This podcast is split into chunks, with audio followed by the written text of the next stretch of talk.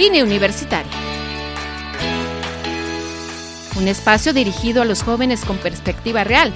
Un grupo de profesionistas, políticos y especialistas que abordarán temas que competen a los jóvenes universitarios. Línea Universitaria. Conducido por Claudia Padilla.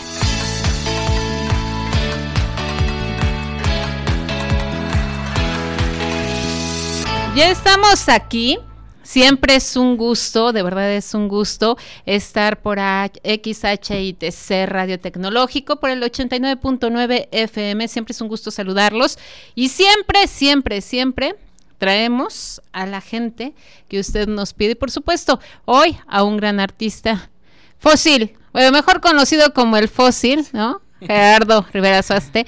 Eh, ¿Cómo estás, amigo? Muy bien, muchísimas gracias, Clau. Qué gusto saludarte nuevamente, volverte a ver. Estuvimos platicando aquí. Estamos platicando aquí cuando éramos unos chamacos. Así es, que cómo va pasando el tiempo y cómo cada quien va haciendo su trabajo y de repente se va pasando la vida. Ya hace siete años, hace cinco, cuatro, perdón, que estuve aquí nuevamente contigo. Cuatro, y hace otra vez estoy aquí. Bueno, saludo a ti, a todo tu auditorio, primero que nada, y bien agradecido con el espacio. Y es que estábamos viendo que, que aparte ahorita, eh, hace siete años, precisamente cuando nos vimos la última vez, que era cuando precisamente estabas tú en el Campus 2. ¿no? Así y es. Que, eh, y fíjate que, que, independientemente ahorita de lo que vayamos a hablar, es el tema de eh, que ese día traías un montón, eh, muchos chavitos ¿no? Sí. que te estaban ayudando y que fuiste o has sido un impulsor para todos aquellos eh, chavos que han querido, ¿no? Hacer mural. Porque yo creo que ahorita sí nos podrás decir cuál es la diferencia entre hacer mural.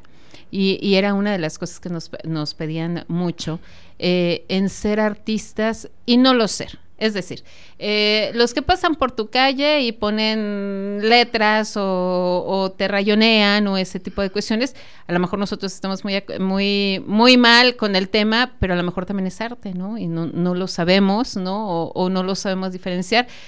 Pero platícanos primero, platícanos qué has hecho durante todo este tiempo. Sí, muchísimas gracias. Pues bueno, son siete años, han pasado muchas cosas.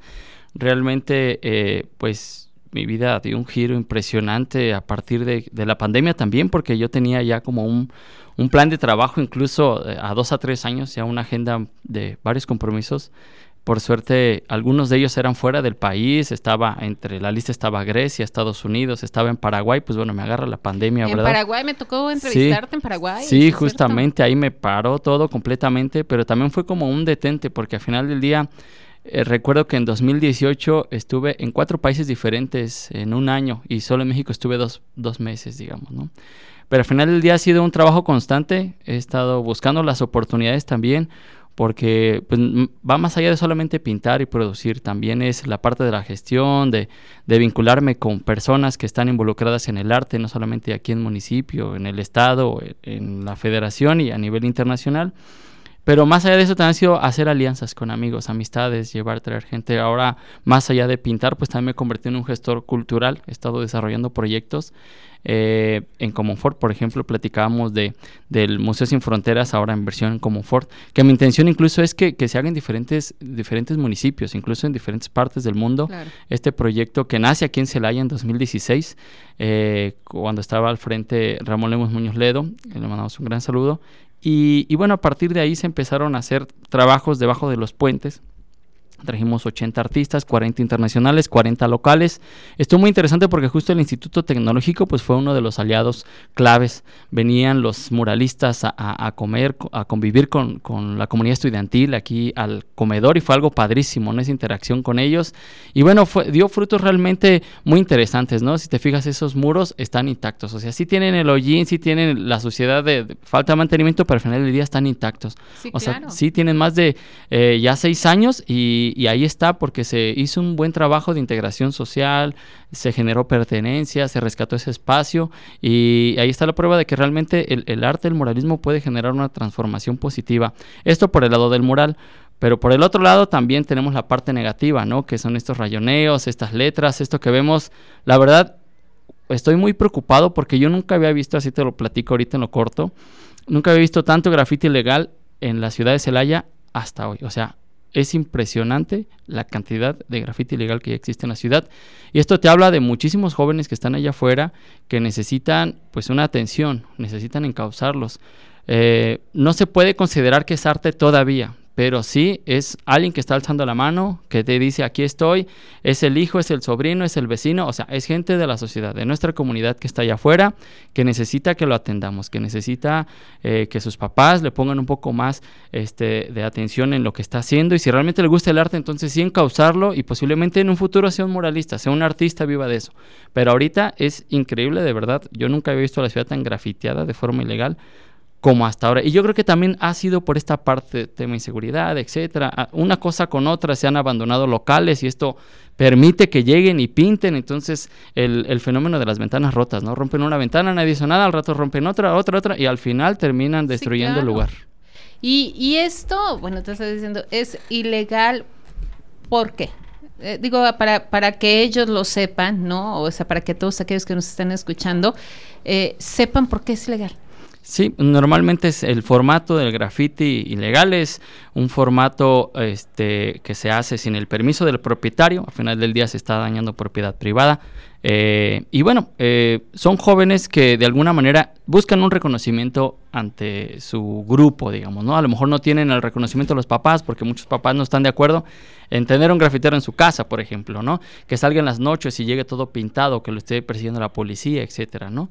Entonces, eh, tratamos de de no ver esa situación en vez de atenderla. Y esa es la situación de lo que pasa. Entonces, normalmente cuando es una firma, solamente una bomba que te lleva no menos de 5 o 10 minutos hacerla, pues bueno, y de una forma clandestina, dañando este, fachadas este, sin el permiso del propietario, pues bueno, se, está considerado dentro de lo clandestino, de lo vandálico, digamos, ¿no? Más sin en cambio, cuando ya brinca la parte legal donde pides un permiso, tocas la puerta, la señora te firma, que estos normalmente incluso se hacen en el día, normalmente el ilegal pues es eh, de noche, claro, donde nadie con la penumbra, claro, por supuesto. Entonces, eh, no te voy a negar, yo pasé también por esta etapa, pasé por la parte clandestina y me di cuenta, esto no es lo que quiero, porque tengo problemas, porque es un momento en el que tú dices, o sea, yo no puedo llegar a, desarrollar mi arte este, haciéndolo de forma clandestina. Entonces, fue acercarme con las personas correctas, empezarme a inspirar más en el moralismo, en, hacer algo más elaborado, y es ahí donde es esa transición, digamos, ¿no? Pero tiene que ver eh, también con tu círculo y sobre todo con la visión y el proyecto de vida que tengan muchos chicos de estos, pues no tienen un norte, no tienen hacia dónde vayan a ir y eso es lamentable. Por eso lo que decías en un inicio, de lo importante que es incluirlos en los proyectos, en el del Tecno, por ejemplo, los que yo detectaba que tenían eh, talento del barrio de San Miguel, del barrio de San Juan, de lugares donde iba a dar talleres o cursos, pues los jalaba, les decía, vente, vamos a trabajar. De San Juan de la Vega tengo un colaborador ahí que normalmente trabajo mucho con él, con José 13, le mando un saludo, con el Danner del barrio de San Miguel y muchos otros que pues en algunos proyectos me han ayudado a colaborar, como por ejemplo el mural que está en el centro histórico, ¿no? Que es muy emblemático. Que, aparte eh, en algún momento casi todos nos jalamos los pelos, ¿no? Cuando alguien efectivamente llegó y lo vandalizó, ¿no? Y ya casi nos infartábamos todos los celayenses ahí por una gran obra que tú hiciste y que de repente, de un día para otro, pues ya estaba, eh, nosotros, ¿cómo lo manejamos los, los medios? Rayoneada, ¿no? Rayoneada. Y eh, platícame, eh, ¿a qué edad empezaste? ¿No? Para que entendamos, por ejemplo, eh, que nos dices es que yo también pasé por eso, pero ¿qué se te viene a la cabeza, no? Eh, generalmente, digo, y ahorita que, me platiques, es generalmente decimos, es que son eh, grafiteros, entonces son drogadictos, alcohólicos, roban, este, asaltan, matan, ¿no? O sea, los, los, los ponemos como en otro, en otro simbolismo. Pero platícame primero, primero antes de, de todo esto, ¿a qué edad empezaste y qué te va llevando cada vez, porque aparte eh, eres como de esos orgullos celayenses, ¿no? o sea, porque has estado en todas partes, pero ¿cómo empiezas? ¿Cómo, qué, te, qué dices tú? A ver, esto sí, tengo que hacerlo por esto. Sí, fíjate que hace poquito vinieron, de hecho, unos amigos de, de Oaxaca, estuvieron impartiendo un taller de stencil y me enteré que venían, fui por ellos a conocerlos a Casa de la Cultura, los llevé a dar una vueltita para que conocieran, fuimos ahí con los guamares en Comunfort, bueno, estuvimos dando la vuelta. Y justo me empezaron a preguntar también esta misma cuestión, ¿cómo empezaste? ¿Cómo le hiciste? ¿no? Y, y les decía, yo a la edad de, bueno, desde que tengo conocimiento me gusta el dibujo. Yo hacía mis dibujos, recuerdo bien que mis primeras este, ilustraciones eran los Caballeros del Zodiaco, lo que veía en televisión, pues yo no tenía como acceso a internet, estamos hablando de 1998, 99, por ahí que yo tengo este uso de razón de que ya hacía mis dibujos. Entonces empezaba a hacer como las réplicas de estos personajes y después empecé a hacer mis propios personajes, mis propios, este, como superhéroes, digamos, ¿no? Y uh, pues pasaba mucho tiempo, recuerdo, en la ventana dibujando y dibujando, dibujando. Esto fue a la edad de 12 años, 13 años. Entro a la secundaria y a la par eh, mm, entro a la comercial mexicana en aquel tiempo de empacador voluntario. Yo era cerillito de los que empacaban eh, productos. Mi hermano mayor fue empacador, mi hermana mayor también, y, bueno, así teníamos las tres generaciones ahí de hermanos, ahí estábamos, y a mí me tocó ser el último. Pues bueno, dentro de este universo de, de, la escuela y el trabajo, había chicos que estaban metidos en el, en el tema del graffiti, pero de forma clandestina, evidentemente, hacían sus rayas y donde podían pintaban y Así compraban un, este, un color fiel para los zapatos, con ese mismo pintaban en el camión, etcétera. Entonces yo veía todo eso que estaban haciendo y pasó por mi mente a esa edad, a los tres años, dije, si esto que, eh, este conocimiento que tengo, esta habilidad para el dibujo, la aplico en el graffiti, quizás, quizás pueda hacer un cambio, ¿no? Quizás pueda hacer algo distinto. Y no fue sino hasta 1999. Fíjate, se escucha. ¿Se escucha? Sí. Uy. sí, ya, ya pesa. El, sí, claro. En 1999 me acuerdo bien que llegó un recorte, una copia de un recorte de revista eh, que se llama Clandestino, me acuerdo bien. Y llegó aquí a Celaya, así me encontré casualmente en, en, este, eh, en estos grupos, de repente pues llevaban información. Y vi un pedazo de, de, de un diseño de un dibujo de un personaje que pinta Daimel, es de Alemania. Y era un diseño en tercera dimensión padrísimo, así que me cautivó. Dije, si esto es graffiti, uy, pues yo quiero ser de estos grafiteros, me encanta. O sea, esto, eso es lo que quiero, me encantaría aprender. Entonces me fui involucrando, me fui involucrando de a poco, pero siempre con la idea de, de hacer algo diferente. No nada más rayar por rayar, sino que generar un, un contenido, hacer un dibujito, etcétera. Entonces, ¿qué pasó? Que me empecé a hacer popular con los cerillitos y todos los cerillitos con sus mandiles me los entregaban, me acuerdo bien, cuando teníamos así como receso y la parte de atrás de los mandiles me pedían que les hiciera dibujos y empezaba ya a practicar ese mis dibujitos y así, el nombre de la novia, el nombre de no sé quién y ahí ponía incluso marcas, me dicen, ponle ahí la marca Nike, ponle ahí, etcétera, y así. Incluso algunos después esos diseños hasta los cosían así para que se, se viera su, su la marca como deportiva, digamos, en el mandilito, ¿no? Y pues lo cuidaban celosamente, de verdad, algunos. me da risa porque algunos ya ni los lavaban porque era con plumas, era algo que se iba a quitar en las lavadas. Total, empecé con eso y para entrar dentro de ese grupo, pues era importante que, que tuviera un alias, ¿no? No podía estar por ahí eh, diciendo, ah, pues voy a pintar Gerardo Rivera en todos lados, ¿no? Entonces anduve como en esta búsqueda de algo que me identificara. Y fue justamente en segundo de secundaria, iba en la secundaria técnica 37, aquí cerquitita, la vecina del campus 2 justamente. Sí, claro. Y ahí realicé mi primer mural a los 14 años. Nos dieron permiso de pintar, sí. Entonces, pues yo de repente de la lanita que ganaba, pues la mitad se la daba a mi mamá y la otra mitad la iba guardando para comprar mis botes de pintura. Y algunos compañeritos de la escuela, pues igual también hicieron sus ahorritos y entre todos fuimos comprando pintura y nos dieron permiso de pintar una pared. Fue mi primer mural. ¿De qué eh, tamaño? Eh, fue eh, del exactamente tendrá unos el tamaño de la periferia de un aula eh, tendrá 7 metros de largo por unos tres y medio de alto. Estas que son a dos aguas estos saloncitos a dos aguas en uno me acuerdo bien que era en el salón de máquinas y herramientas era el salón que daba hacia hacia el, el área deportiva el área de las canchas. Y fue todo un desafío me acuerdo que yo la noción que tenía del graffiti pues era ese pedacito de revista. Y otra cosa también que me llamó la atención eran estos personajes que, que estaban en las ferias, que hacían sus, sus paisajes con los sprites y hacían planetas y hacían efectos montañas y hacían barquitos. Bueno, pues yo me quedaba ahí las horas siempre viendo ahí cómo le hacían y todo. Y esta noción, pues bueno, fue la, la que tuve para hacer ese mural. Me acuerdo bien que era un paisaje eh, del espacio y era un astronauta, era una, era una luna y eran planetas con este mismo efecto de rayar, poner una plantilla circular y ponerle aerosol negro alrededor, entonces se veían planetas, me acuerdo bien. Y eran las iniciales de la EST, Escuela Secundaria Técnica, con un diseño en 3D parecido al del pedazo de revista que me encontré. Así yo quería imitar ese efecto tridimensional. A mis 14 años era estar trabajando perspectiva, a diferentes puntos de fuga. Yo ni la noción tenía por aquí porque incluso mi maestra de artísticas era de que de repente le mando un gran saludo a la maestra Coco, era la que daba deportes y de repente no vino el de artísticas, pues ahí entra la de deportes y realmente pues no tenía como una Así nos pasaba ¿eh? a los que fuimos en escuelas secundarias técnicas, claro. Sí, entonces no fue sino hasta ese año que que ven como que tengo estabilidad para pintar y, me mandan incluso a un concurso de pintura en el 99 a representar a las secundarias técnicas en los concursos académicos y culturales, me acuerdo bien. ¿Y cuál fue la sorpresa que gané el primer lugar en ese concurso? Yo no tenía noción ni del óleo, de nada, así tipo, al otro día era el concurso y me mandaron, vete a casa de la cultura a preguntar cómo se maneja el óleo. Y allá fui a tocar puertas y así me acuerdo bien que el maestro Chucho fue el único que me abrió la puerta, le mando un gran saludo. Eh, todavía sigue ahí en Casa de la Cultura. Y él me dijo, eh, pues mira, en un día, en una hora no te voy a enseñar toda la técnica, pero al menos cómo preparar el material para que mañana lo puedas desarrollar. Entonces fueron momentos muy interesantes, muy padres, y ahí es donde decido eh, autonombrarme fósil. ¿Por qué fósil? Sí, a eh, eso iba. ¿Por qué fósil? Sí, ¿Por qué fósil? sí, es la pregunta obligada. Este, y me gusta porque tiene que ver con el momento en el que decidí tener un proyecto de vida. Y es ahí la diferencia, es lo que te digo, lo importante de estos chicos que deben de tener un proyecto de vida, una directriz hacia dónde ir, porque no la tienen, andan por todos lados dispersos. Por eso es bien fácil que los este, recluten los malos, digamos, personas negativas y que los hagan ser cosas que ellos no quieren hacer, porque andan buscando un espacio, un lugar, andan buscando una atención. Y si no la tienen en casa, no la tienen con papá, con mamá, pues bueno, se van allá afuera.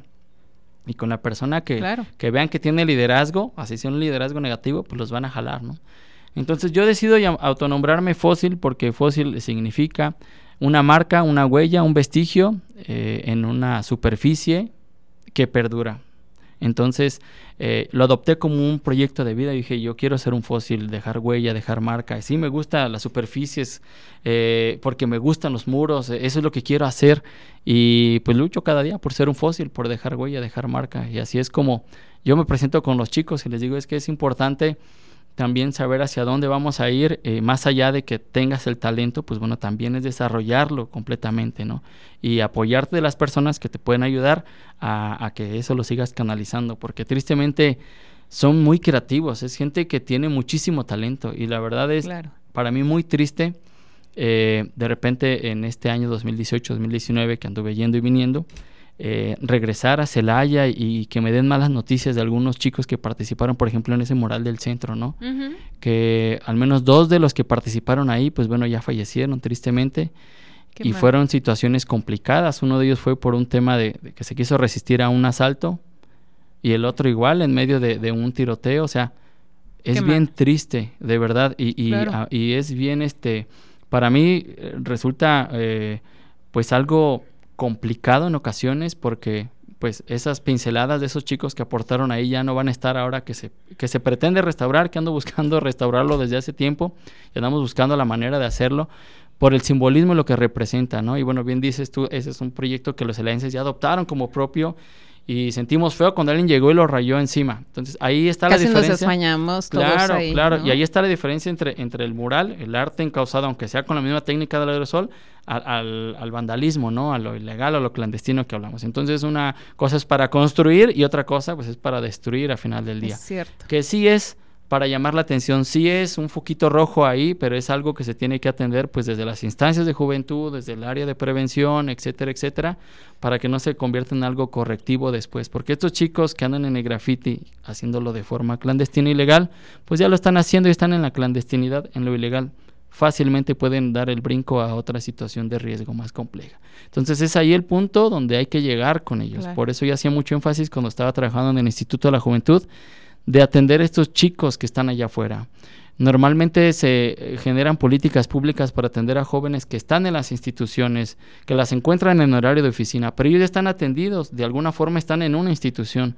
Los que están causando problemas son los que están allá afuera, los que no van a la escuela, los que se, se juntan en la esquina, ellos son los que están generando y son jóvenes. Realmente chequen las cifras de todos los que están involucrados en algún tema de riesgo y son jóvenes de 12 a 29 años la mayoría. De verdad, sin, sin temor a decir de 29 años todavía, nos consideramos jóvenes. Sí, bueno, ante el gobierno del estado tengo entendido que todavía, o jóvenes de corazón al menos. Jóvenes de corazón, yo creo. sí, jóvenes de corazón. Pero bueno, así las cosas y por eso es que no dejo de, eh, tener fe en que pues se puede hacer un cambio por medio del arte. Pues seguimos en la lucha, seguimos trabajando, abriendo espacios, abriendo caminos y si de repente nos lo cierran, pues dale la vuelta y es difícil, te decía fuera del aire, es difícil vivir del arte. Este, y aquí en Celaya es complicado y cada vez se tornó más difícil por estas situaciones de que muchas personas, empresarios que tenían hoteles, restaurantes, muchos han ido cerrando, hasta tienditas que nos contrataban para decorarle la fachada,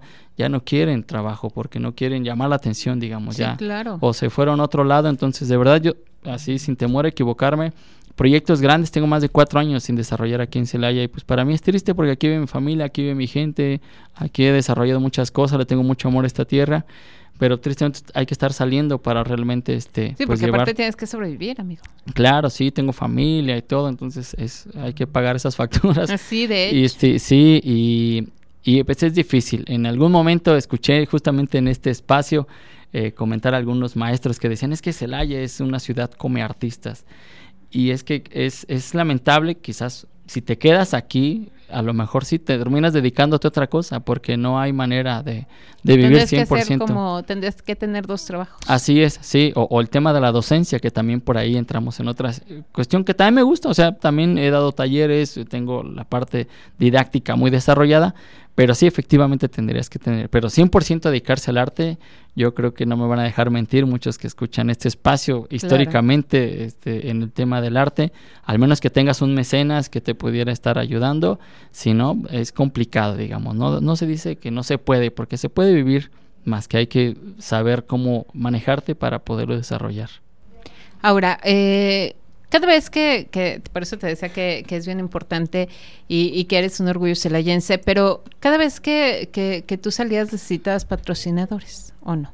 Sí, claro, por supuesto. En ocasiones los que me invitaban eh, me decían, ¿sabes qué, Fósil? Tú poniendo un pie en, en Chile, tú, tú llegando a Bolivia, llegando a Argentina, normalmente es así. Nosotros nos hacemos cargo de ti desde el aeropuerto, transporte terrestre, pinturas, hospedaje, alimentos.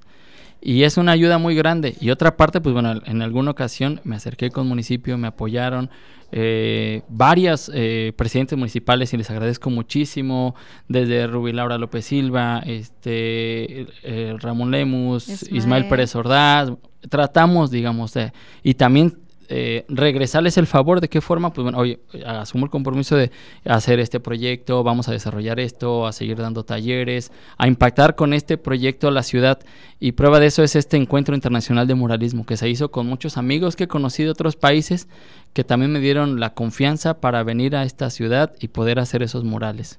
Es más fácil, fósil, eh, y lo digo así, es eh, el apoyo de otros países que tu país.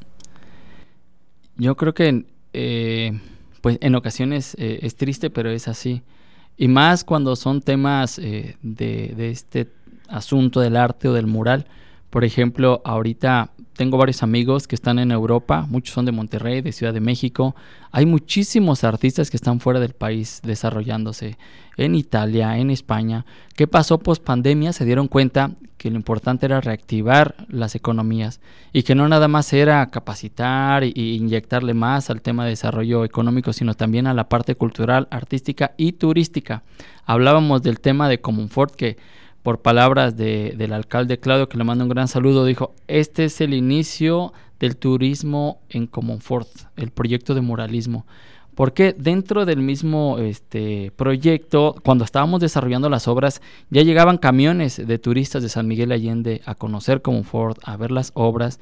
Y ahorita sigo reposteando gente que va, que saca fotos y dice, se sorprenden porque normalmente no habían visto tantos extranjeros en Comonfort, ¿no? Y Comonfort está aquí a 20 minutos, es, el mismo, claro. claro. Entonces, y yo y Celaya tiene incluso más murales que Comonfort, por ejemplo, ¿no? ¿Qué ha pasado que no han sabido eh, catapultar ese eh, ese trabajo que se hizo aquí? Tenemos obra de murales de la India, de Ecuador, de El Salvador, bueno, fueron 80 muralistas, 40 países internacionales y hay obra aquí, más de 55 murales ahí debajo del puente, ¿no? Que es importante potenciar. Pero aparte eso fue padrísimo, porque nos cambiaron ese chip como tú, como tú lo decías, ¿no? O sea, eh, vas por los puentes y dices, no manches, o sea, está padrísimo, pero eh, se necesita así como, como volver a decir, a ver, fósil, tenemos que hacer algo más, ¿no? Algo que se vea Celaya bonita a pesar de todo. Sí, claro, yo creo que eh, también el, la psicología del color impacta muchísimo en el ciudadano claro. y estoy seguro que las personas que les toca el alto en el tecnológico irrigación, ya no te molesta tanto aunque lleves prisa, porque te quedas viendo las obras y digamos en algún momento te desconectas, te relajas, porque el arte también sana, te relaja y sigues tu camino, ¿no? Y, y es algo que realmente el ser humano necesita, la música, el teatro, la pintura, no solo el mural. Y ahorita con la pandemia nos dimos cuenta que fue lo que nos rescató de, de quedar en una psicosis colectiva fuerte por el encierro, por todo esto, ¿no? Todos nos refugiamos en los libros, en, los documentales, en ver una película, en escuchar música.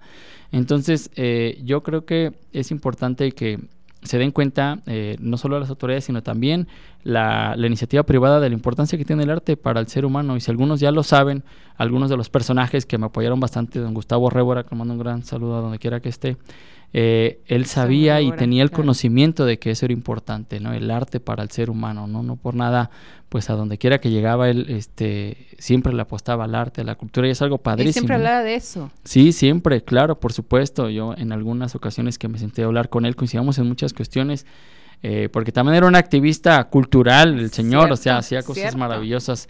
Y, yo creo que eh, debemos de honrar memorias como las de eh, don Gustavo Révora, ¿no? De seguir trabajando, tiene un amor muy grande hacia Celaya y, yo soy un convencido de eso, ¿no? También como el arquitecto Ismael y muchas otras personas que le han abonado y le siguen aportando, que ya no estén en la silla, digamos, siguen trabajando y siguen haciendo y, siguen aquí, que eso es lo importante, ¿no? Porque muchos se fueron, es bien triste que muchas personas de repente, no, pues ya no vivo en Celaya, ya no estoy ahí, híjole, pues entiendo también porque se fueron, ¿no? Claro, y, claro. Y, y he estado tentado también a hacerlo, pero digo, hay que hacer algo aquí, o sea, no me puedo quedar con los brazos cruzados y decir, pues sí, están las cosas mal y todo, pero pues ¿qué, vamos, qué estamos haciendo, digamos? ¿Y qué tiene, no? Así es. Amigo, eh, nos trajiste regalos, platícanos, platícanos qué es, ahorita lo subo a las redes, sí, claro. si me permite les tomo una foto, pero platícanos qué es. Sí, es, eh, son dos prints, son reimpresiones de obras de las más recientes, una de ellas está en San Miguel Allende, en Santa Cecilia, en el barrio de Santa Cecilia. Sí, habla un poco acerca del, del, mestizaje, de la mezcla de la cultura este, europea con la mexicana. El tema en particular de las posadas, ¿no? Ese barrio es muy característico por festejar las posadas, entonces quise hacer alusión a esa historia, cómo inserta este, los españoles esta tradición que justamente se, eh, se empata con la, la, llegada de Huichilopostli, que es el dios de la guerra, representado por un colibrí, una serpiente, un águila, bueno, en este caso es un colibrí de colores, y de esa forma esa mezcla, ¿no? esa, eh, esa representación sí del, del misterio, pero con estas máscaras este vemos a Tlaloc, vemos a Tonatiuh, vemos en este peregrinar, ¿no? Y con estos atuendos prehispánicos eh, de los pueblos originarios de San Miguel Allende, que de hecho San Miguel tiene uno de los, es uno de los lugares donde tiene mayor riqueza en cuanto a las tribus originarias. Tristemente, pues como en todos lados pasa, pues se ha ido mitigando, ¿no? Esta parte de que pues ha estado poblando más por, por extranjeros, pues se han ido a las periferias, pero ahí está, eh, y ahí quedó el, el, mural, es uno de los más visitados, inclusive se hacen recorridos turísticos donde ya se da, se le da trabajo un guía de turista que le, que le pagan por eh, visitar los murales y hacer un recorrido de murales, ¿no? Entonces se generan eh, incluso fondos en ocasiones a mí me llaman, ¿sabes qué, Fósil? Uno de tus murales a un extranjero le gustó y te hizo una donación de 500 pesos. Ay, gracias, o sea, padrísimo. Entonces van extranjeros a ver los murales y hacen donaciones de, de, los proyectos. Es lo que te digo, hacia dónde puede crecer esto, ¿no? Este, hacer un recorrido turístico. Este otro es de un restaurante, yo creo que es de los últimos murales que he hecho aquí en la ciudad que de hecho es un panel transportable, lo podemos ver ahí en el restaurante El Grito, es una pozolería de unos amigos de muchos años, les mando un gran saludo. Eh, toda la familia siempre con mucha confianza me han encomendado decorarles los dos restaurantes que tienen aquí, uno en irrigación y este que está ahí en, en las fuentes. Este, esta obra la podemos ver ahí y habla un poco de José Alfredo Jiménez, del tema de la Catrina y, y bueno, de, esta, de estas melodías de, del ídolo del pueblo, ¿no?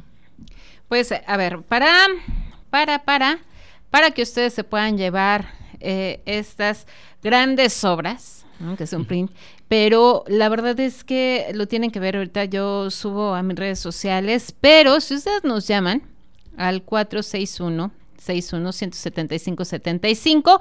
Ustedes van a pedir eh, que eh, les den la extensión 5190 o si nos mandan un correo y nos dicen, fíjense, eh, fíjense, se los voy a poner bien fácil porque solamente me van a decir el nombre del fósil, ¿no? O sea, ya lo dijimos. ¿Y a qué a qué este mm, a, qué edad empezó, que también ya lo dijimos, ¿no? Pero bueno, si nos mandan, ya sea que nos llamen al 461-61-175-75, extensión 5190, o nos manden un correo a radiotecnológico arroba itcelaya.edu.mx. En cualquiera de los dos con estas preguntas se lo podrán llevar. Vámonos una pausa corriendo y enseguida, enseguida regresamos. En un momento regresamos a línea universitaria.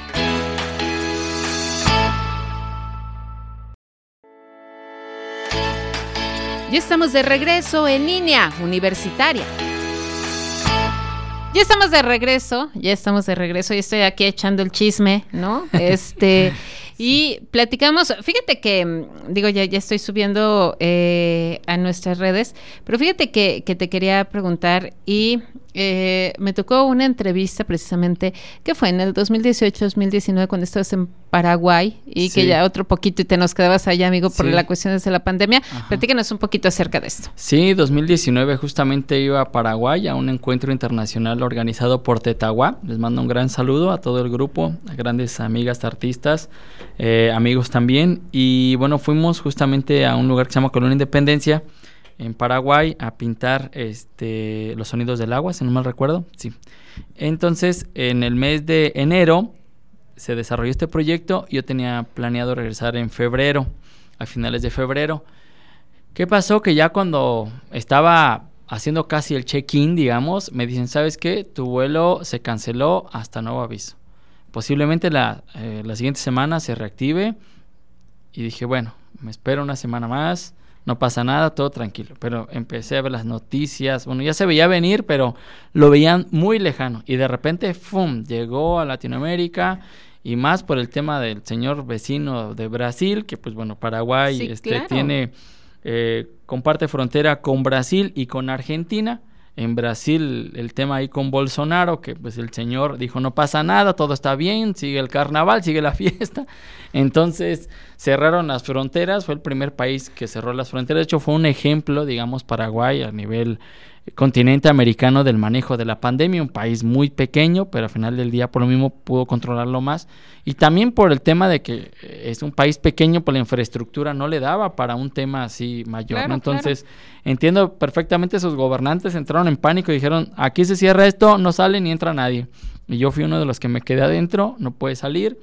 Eh, me cancelaron el vuelo una semana, la siguiente semana también, y seguía la situación y seguía complicándose más. Se detectó el primer caso, y entonces ahí sí ya, este, todo en. Eh, fue como tipo toque de queda, así. Y bueno, eh, este. Paraguay tiene antecedentes de dictadores muy fuertes, digamos, ¿no? Que han hecho cosas bien intensas. Entonces, ¿qué fue lo primero que empezaron a salir? Las famosas que le llaman, eh, ¿cómo le llaman? Caperuzas, unas patrullas que en la época de la dictadura este de, de Stroessner, pues bueno, salían y eran los que cargaban a la gente afuera, que la veían, entonces era una forma de, de, amedrentarlos, ¿no? De que no salga nadie y ya están allá afuera y se generó mucha incertidumbre, mucho temor yo estuve encerrado, no salía porque aparte era el extranjero en un país donde los extranjeros fueron los que llevaron el virus, entonces yo no podía ni mostrarme así. De verdad estábamos en un lugar, incluso me llevaron a un lugar donde eran como un fraccionamiento privado. Salía que tomar el aire porque estaba como un departamento ahí y el mismo vigilante de ahí me decía, tú no puedes salir y, y regrésate donde estás así y con arma en mano así tipo y me tenía que regresar otra vez a resguardarme. No podía ni salir. Y era un lugar privado. A final del día, pues el tema era afuera, pero no. Ahí mismo había un control muy estricto. Entonces, pues yo sí empecé a preocuparme porque dije, ¿cuándo va a parar esto? ¿no? Entonces, pasó una semana, dos semanas, tres, pasó un mes, pasaron dos meses, tres meses, ¿no? Ya al tercer mes ya dije, ya me quedé acá, ¿qué va a pasar? Entonces me puse en contacto con la embajada y pues ya no era el único, había varios que se estaban comunicando con la embajada para ver de qué forma nos podrían repatriar a nuestro país, ¿no? Porque pues muchos tenemos nuestros compromisos, tenemos la familia, etcétera. Claro. Pero bueno, también no tenían respuesta, estaban buscando la manera de que algún vuelo se animara a hacer este, eh, este traslado de repatriados y no fue hasta dentro de cinco meses ¿no? que, que, se pudo concretar gracias a Copa Airlines, que había un vuelo de paraguayos en Miami varados, hicieron allá la gestión para que este mismo vuelo que traía a paraguayos llegaran a Paraguay y nosotros regresara a México en este mismo vuelo y se animó, digo, se aventó el volado también la aerolínea porque al final del día pues también era la incertidumbre de que si se contagia mi tripulación y si, o sea, todas estas cuestiones de riesgo, ¿no? Que se desconocían al final del día, era un pánico global. Eh, pero bueno, ahí estuvimos, no estuvimos perdiendo el tiempo, esos cinco meses me, pude me puse a producir obra de caballete. Yo creo que fue el periodo en el que eh, fui más productivo en cuanto a obras de caballete, hice más de 25, por ahí 20, 25 cuadros. Que mira, por algo pasan las cosas, claro. Cuando me repatriaron, en julio, yo entré en enero y en julio me repatriaron, junio, perdón, finales de junio. Eh, el embajador personalmente fue a despedirnos a todos los mexicanos que íbamos a regresar. ¿no? Algunos iban por tema de, de, algunas eliminatorias olímpicas, otros iban, pero la mayoría nos caracterizamos por ir a, poner en alto el nombre de México, era algo bien bonito, ¿no? Me acuerdo que había varias banderas mexicanas, varios llorando de volver a regresar a nuestro país. Fue un momento muy emotivo. Entonces el embajador personalmente fue a despedirnos y resulta que el embajador, cuando estuvo de embajador en Quito, Ecuador, le encomendó a, un maestro, que fue mi maestro, el maestro Liceo Mijangos, que le mando un gran saludo, le encomendó hacer un mural para Quito, Ecuador.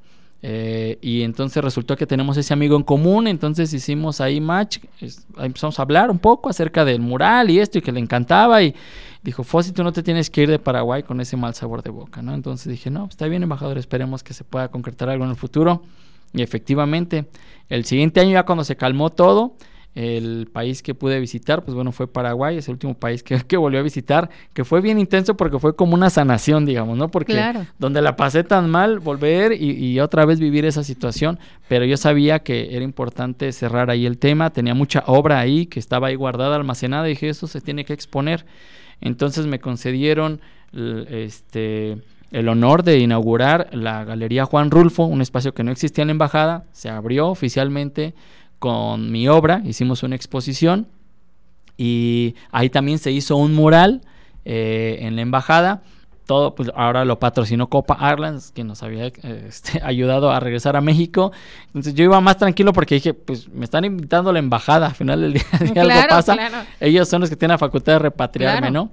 Y me fue bastante bien, la mayoría de la obra pues se me vendió, muchos coleccionistas de Paraguay compraron mi obra, este, el, el mural pues bueno quedó, eh, quedó bastante bien, pinté una Catrina paraguaya también, bueno, estuvo padrísimo y al final pues bueno resultó en algo muy positivo esta, este mal sabor de boca digamos en algún momento que sacamos el provecho para poder este, dejar también pues obra ahí en Paraguay, ¿no? Más allá de lo que iba a hacer. ¿En qué lugares, eh, en qué lugares a nivel eh, nacional ha dejado huella en fósil? El primer país que tuve la oportunidad de visitar fue La Habana, Cuba, en el 2010, me acuerdo bien. Y fue un proyecto gestionado completamente por municipio aquí en Celaya. Me dijeron, ¿sabes qué, Fósil? Te damos la oportunidad para participar en un proyecto que se llama Muraleando. Y no solamente a ti, sino que organízate un team, un grupo, entonces yo fui con los más destacados. Algunos hasta éramos competencia porque tenía mi changarrito ahí de aerografía y vendía latas y todo. Y otros también tenían lo mismo, pero al final del día fui, les toqué la puerta, les dije, tú eres uno de los buenos representantes aquí en México. Fui con el ACME, fui con el CIUL, fui con el sector y dije, vámonos, hay un proyecto importante, ¿no? Y dejamos al lado el ego. Nos costó porque algunos todavía estaban como que no, es que yo y yo, aquí. Yo soy mejor. Sí, exacto. Pero al final todos fuimos a representar Celaya al final del día y está el mural eh, en el Museo Benito Juárez en La Habana, Cuba. Y de hecho lo visitan muchos turistas, está en el patio principal de La Habana, Cuba. ya lo han restaurado ellos porque pues, no tienen los fondos Cuba como para llevarnos a, hacer el trabajo, pero me han mandado fotos de que ellos han hecho una restauración en la medida de sus posibilidades. Y bueno, fue la primera vez que tuve la oportunidad de, de, brincar un pedacito del charco, ¿no? Eh, después, pues eso me gustó, me fascinó. Yo siempre soñaba de niño, me acuerdo bien, de, ver a los aviones. Yo siempre decía, es que es impresionante cómo puedes volar. Así uno sueña de niño con muchas cosas y el hecho de que el arte te pueda dar la oportunidad de volar, ¿no? En una aeronave y sentir, yo sentía, yo me sentía soñado como en la, me sentía como en la alfombra de Aladín, como niño chiquito. Claro, claro. Yo vivo para, yo estoy trabajando, e, esto es lo que quiero de mi vida, ¿no? Y me encantó el viajar, el, el proyectarme, el estar en otro país, con otra cultura, el conocer, el desarrollar. Y ahí dije, el próximo objetivo es seguir viajando. Y no fue hasta 2012 que me invitan a Godoy Cruz, Argentina. Terminando el taller con el maestro Luis Mijangos de un taller de muralismo que se concluyó con la obra que vemos en el Parque Lineal. Es un mosaico que está ahí, es una obra que se hizo colectiva. Tuve la oportunidad de participar. Y me invitan el maestro este, eh, Marcelo Carpita porque resulta que en este encuentro hubo una exhibición en Guanajuato y el artista que estaba invitado para intervenir en unas mamparas no llegó pues por azares del destino me dijeron, ¿te avientas fósil? Yo, va, órale. O sea, pero yo sabía que era codearme con los grandes ahí, yo así con las, me temblaban las manos, así, la lata me temblaba, pero dije, lo tengo que hacer, ya estoy aquí y lo voy a hacer. ¿Y qué pasó con esa obra? Que un personaje muy conocido en el mundo del muralismo eh, Alberto Ijar, que no es nada más y nada menos que de los más cercanos que siguen vivos a David Alfaro Siqueiros, él escribe una reseña de esa obra que yo hice. Entonces, esto es lo que me abre el camino en el tema del mural a nivel Latinoamérica. Y me invitan a Argentina este, para hacer un proyecto allá, un homenaje a Juan Gelman, que ya falleció. El tema era escritores latinoamericanos, estuvo este, García Márquez, etcétera, muchos personajes. A mí me tocó Juan Gelman. Y ahí fue donde eh, digamos, me desgasté todas las vestiduras, así tipo, he trabajado 12 horas sobre el mural, era un muro de, era un condominio como de cuatro pisos de alto, hacerlo en un periodo de 10 días y así me lo aventé completito, pero eh, fue una satisfacción muy grande, fue un reto impresionante, pero a partir de ahí me vuelven a invitar a otro evento a Argentina y bueno, Argentina ya lo he visitado como cuatro o cinco veces y de ahí salen otros proyectos, sale Bolivia también, ya estuve tres veces en Bolivia, salió Chile, el, ministro de Cultura me invita a El Salvador, también tuve la oportunidad pues, de estar en Paraguay, eh, de viajar a los Estados Unidos. Bueno, en total son ocho países donde tengo ahorita obra y pues estoy bien contento. Yo sé que todavía hay que seguir haciendo mucho trabajo y en particular en El Salvador me invitaron porque eh, se dieron cuenta del programa que llevaba a cabo aquí en el instituto, ¿no? De encauzar a los chavos por medio de la cultura, del arte.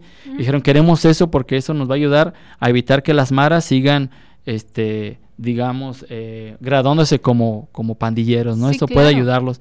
Entonces, hoy en día quedó como un modelo ya insertado en un programa que se llama Urbeño, allá en El Salvador, para encauzar a los chicos desde el graffiti, para evitar que eh, se involucren en las pandillas, en las maras, ¿no?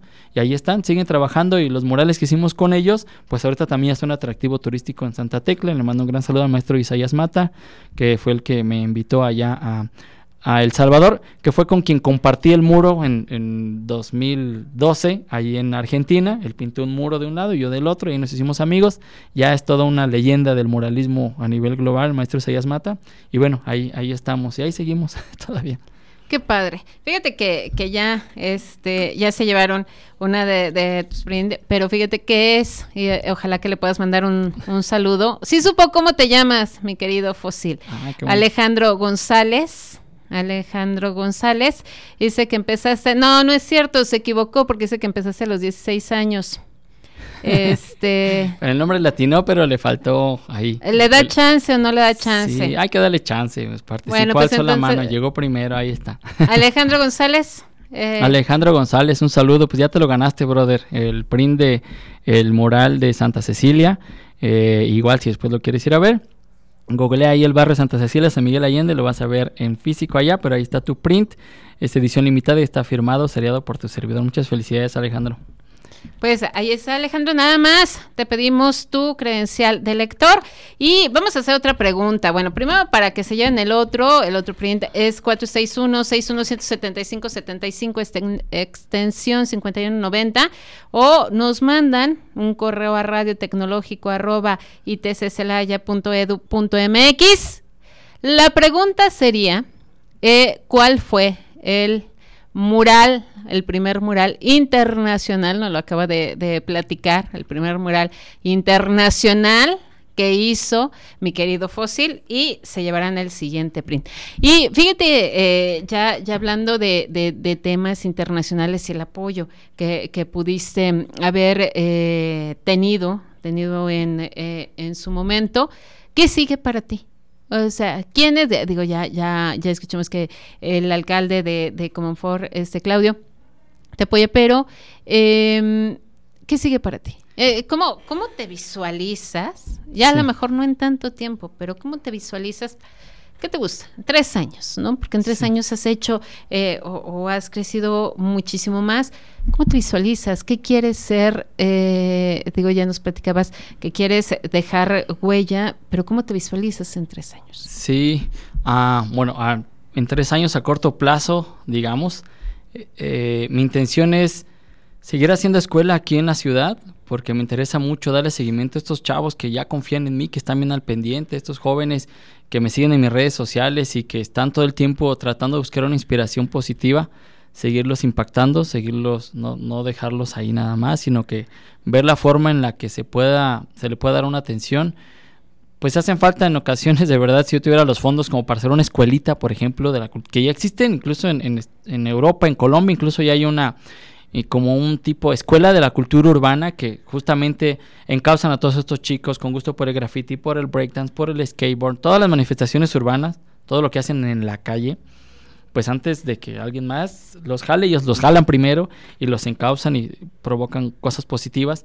Eh, hacer como una escuelita me gustaría de verdad, en, eh, a lo mejor no en tres años, pero sí ya a futuro. Eh, y yo de manera personal, en la parte profesional, eh, continuar con el tema de, viajar, de desarrollar mi obra.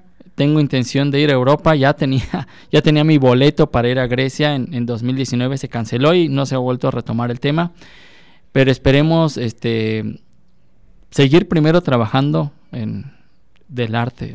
Eh, si hay oportunidad inclusive de generar algún proyecto con esta administración, yo estoy abierto de verdad estoy este, en la mejor disposición de poder pues, restaurar y rescatar ese, ese mural que tenemos ahí en la ciudad, en el centro histórico, que más allá de que se vea bonito, pues bueno, también genera que gente vaya al centro y que consuma lo local y que vaya al restaurancito y que se tome un cafecito y esté ahí, ¿no? Y que vea que hay cosas positivas también, que del barrio de la calle también salen grandes personas con talento y por el simbolismo de los chicos también que participaron, ¿no? Que no se vaya destruyendo esa obra, que no se que no se quede ahí. Yo creo que es algo de lo que tengo ahorita en mente aquí en Celaya, sí o sí restaurarlo, ya sea por medio municipio, que estaría padrísimo porque con ellos lo desarrollé.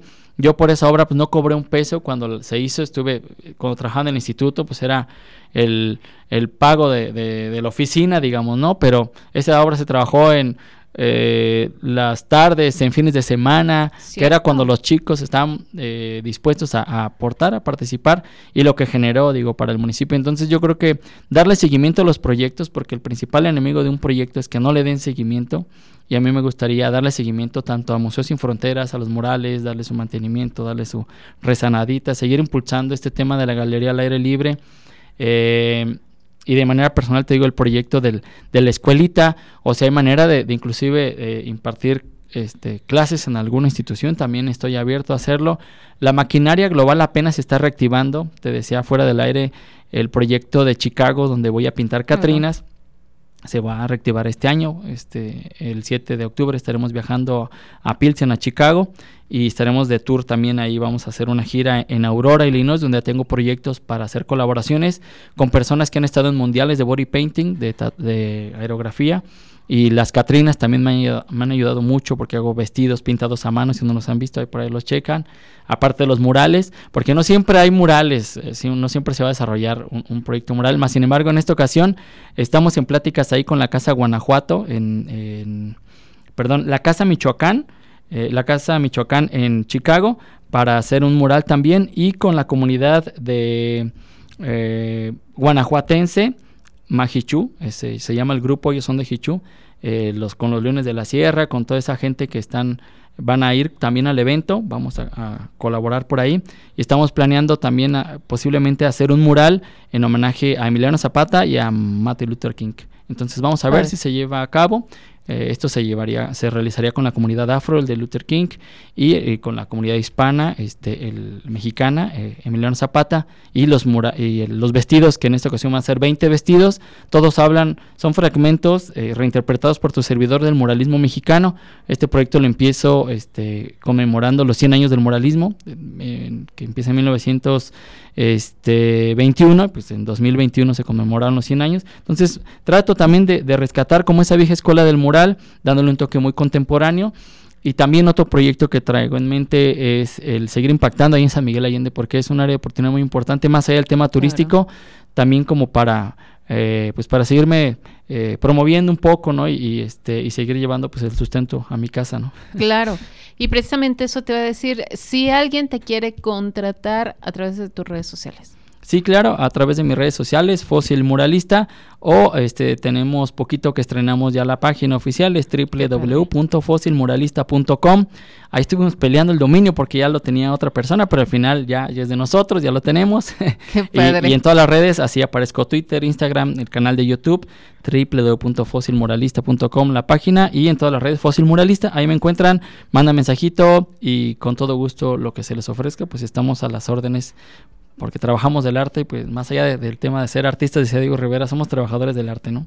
Sí, porque aparte sería bien padre, ¿verdad? Que dijeran, ay, bueno, pues es que yo, yo nada más salgo adelante sin que me ayude nadie, ¿no? O sea, tendrías que ser hijo de Slim, ¿no, amigo? O algo así. sí. O sea, sería padrísimo. Pero sí aquellos que porque yo creo que ahorita que estás diciendo eso de, de, los restaurantes, eso de los cafés, o sea, no hay como que llegues y veas a un, a, un mural, algo padre, ¿no? que te llame, que digas, la verdad es que está bien padre como aquí, como el que pueden encontrar en el tecnológico. Sí, en el Campus, 2. Y eh, que aparte está bien padre, ¿no? Aparte lo ves y dices, está bien padre. Y que con eso ya dejaste huella, amigo, ¿eh? Sí. bueno, en muchísimos lugares. Sí. ¿Dónde? Donde además eh, ahorita estás trabajando, recuérdanos, como en Ford, San Miguel de Allende. Sí, como Ford San Miguel de Allende y estoy en el taller produciendo los vestidos que se van a ir a Chicago para la exposición de los 20 vestidos. Ah, y bueno, eh, también ahí tengo varias, eh, algunos trabajos por ahí de, taller también, pero siempre en búsqueda de, pues de hacer murales, siempre es como que lo mío, digamos, ¿no? Donde disfruto más, donde sí es más desgastante los desafíos, pero me gustan mucho, por lo mismo de que impactan de una forma eh, diferente, ¿no? Porque están allá afuera, porque generan una, mm, digamos, un sentido de pertenencia. Ahorita el último mural que hice es en Irapuato, los invito a que lo vean ayer no, el fin de semana subí el video donde está todo el proceso de la obra y mi voz en off hablando un poco acerca de, de todo lo que, lo que contiene esta obra. Veanla, está muy padre, es de lo último, es un mural de 72 metros cuadrados que se hizo en un periodo de tiempo de 15 días, 18 días, perdón, porque de repente nos llovía. Pero bueno, agradecer muchísimo a los directivos que me sorprendieron mucho, pero también me dio mucho gusto el que empiecen a abrirse un poquito más, ¿no? Más allá de que a veces vemos un marista muy hermético, en esta ocasión hay un mural ahí que habla acerca de, de esa visión estratégica operativa que tienen eh, a 2026 con ideas bien interesantes acerca de la permacultura, de más allá de, de, lo espiritual y lo educativo, también muy integral completamente y es algo muy padre. Fue una investigación muy minuciosa, pero al final del día dio resultados y pues bueno, te compartí ahí, te presumí un poquito, ¿no? Que la obra van a mandar una réplica, digamos, este, fotográfica, no sé cómo la van a mandar al Vaticano y pues es algo bien bonito para mí, ¿no? Al final del día, aunque no esté yo, pero ya está la obra también por ahí, en algunos lugares, ¿no? Como los prints, que creo que ya, ya por ahí llegó el mensajito del eh, segundo. Eh, ese que le mandes, una, eh, Rosa María mandó un correo, ya, ya nos pondremos a ver si le mandas un, un mensaje, este, de que ella también se llevó el segundo print. Sí, sí, es mi novia Rosita. ¿Ah, sí? Sí, sí, sí. Un abrazo fuerte. Gracias por estar al pendiente, por tu apoyo. Muchas gracias. Perfecto. Bueno, pues a ella, no, hasta te pusiste rojo, ¿no? qué bárbaro, qué bárbaro. bueno, si nos está escuchando, ¿no? este, y pues todo, todo a través de tus, de tus redes sociales, te podemos contratar, podemos estar. Y por último, ya tenemos un poquito de tiempo, pero eh, platícanos eh, ya por último, ¿qué le dirías a los jóvenes? ¿No? O sea, que, eh, porque aparte eres como un ejemplo a seguir, ¿qué le dices a los jóvenes? Pues bueno, eh, principalmente, si no encuentran de repente el apoyo a lo que están haciendo este, con su mamá, con su papá, con... Ustedes saben hacia dónde van. Siempre eh, concéntrense en, hacer lo que les gusta hacer, pero con una directriz, o sea, con, con un propósito, ¿sí? Eh, que sepan que es positivo para ustedes, que les va a hacer sentir bien como personas, que va a ser un bien común. Entonces, eh, por ahí me quedo yo con una frase bien bonita de... El, de hecho, ahorita me acuerdo por, por la radio, que es la primera radio de San Miguel Allende, don Pepe Cabezón, que decía, el que no vive para servir, no sirve para vivir. Entonces tengan muy en mente esto para lo que vayan a desarrollar, más allá del yo, yo, yo, de, del quererse enriquecer haciendo alguna actividad, también busquen, digamos, sanarse haciendo algo por las demás personas. En ocasiones nos cegamos viendo solamente lo que nos beneficia y no nos damos cuenta que somos parte de una sociedad, de una comunidad que hay alguien más como nosotros, que así como ustedes me ven a mí, a ustedes también nos están viendo otros más pequeños que los ven a ustedes como ejemplo. Entonces, ¿qué ejemplo ustedes quieren ser para esos niños, esos jóvenes que los están viendo? Entonces, yo estoy haciendo mi trabajo de, de inspirarlos de una forma positiva, pero ¿qué están haciendo ustedes por inspirar a los que los ven a ustedes de una forma positiva? Entonces pónganse a pensar en eso y yo creo que eso nos va a ayudar muchísimo a llevar un camino correcto y a generar que en un futuro eh, sean reconocidos como buenos seres humanos. Excelente, amigo. Pues yo te agradezco muchísimo y sabes que esta es tu casa. Eh, espero que no regresemos después de cuatro años y nos vamos a reconocer, amigo, no. Ojalá que sea más seguido, de verdad. Yo siempre encantado contigo, con todos tus escuchas. Mando un gran saludo siempre. Mi corazón está aquí con mi gente bonita de Celaya, Guanajuato. Aquí con el Instituto Tecnológico que me ha abierto las puertas, que han confiado en mi trabajo. Y bueno, pues este, gracias de verdad de todo corazón. Esperemos vernos muy pronto. Muchas gracias, muchas gracias también a todos ustedes. Nos vemos para la próxima aquí, en línea universitaria. Esto fue Línea Universitaria. Acompáñanos en nuestro próximo episodio a través del 89.9 de frecuencia modulada, Radio Tecnológico de Celaya, el sonido educativo y cultural de la radio.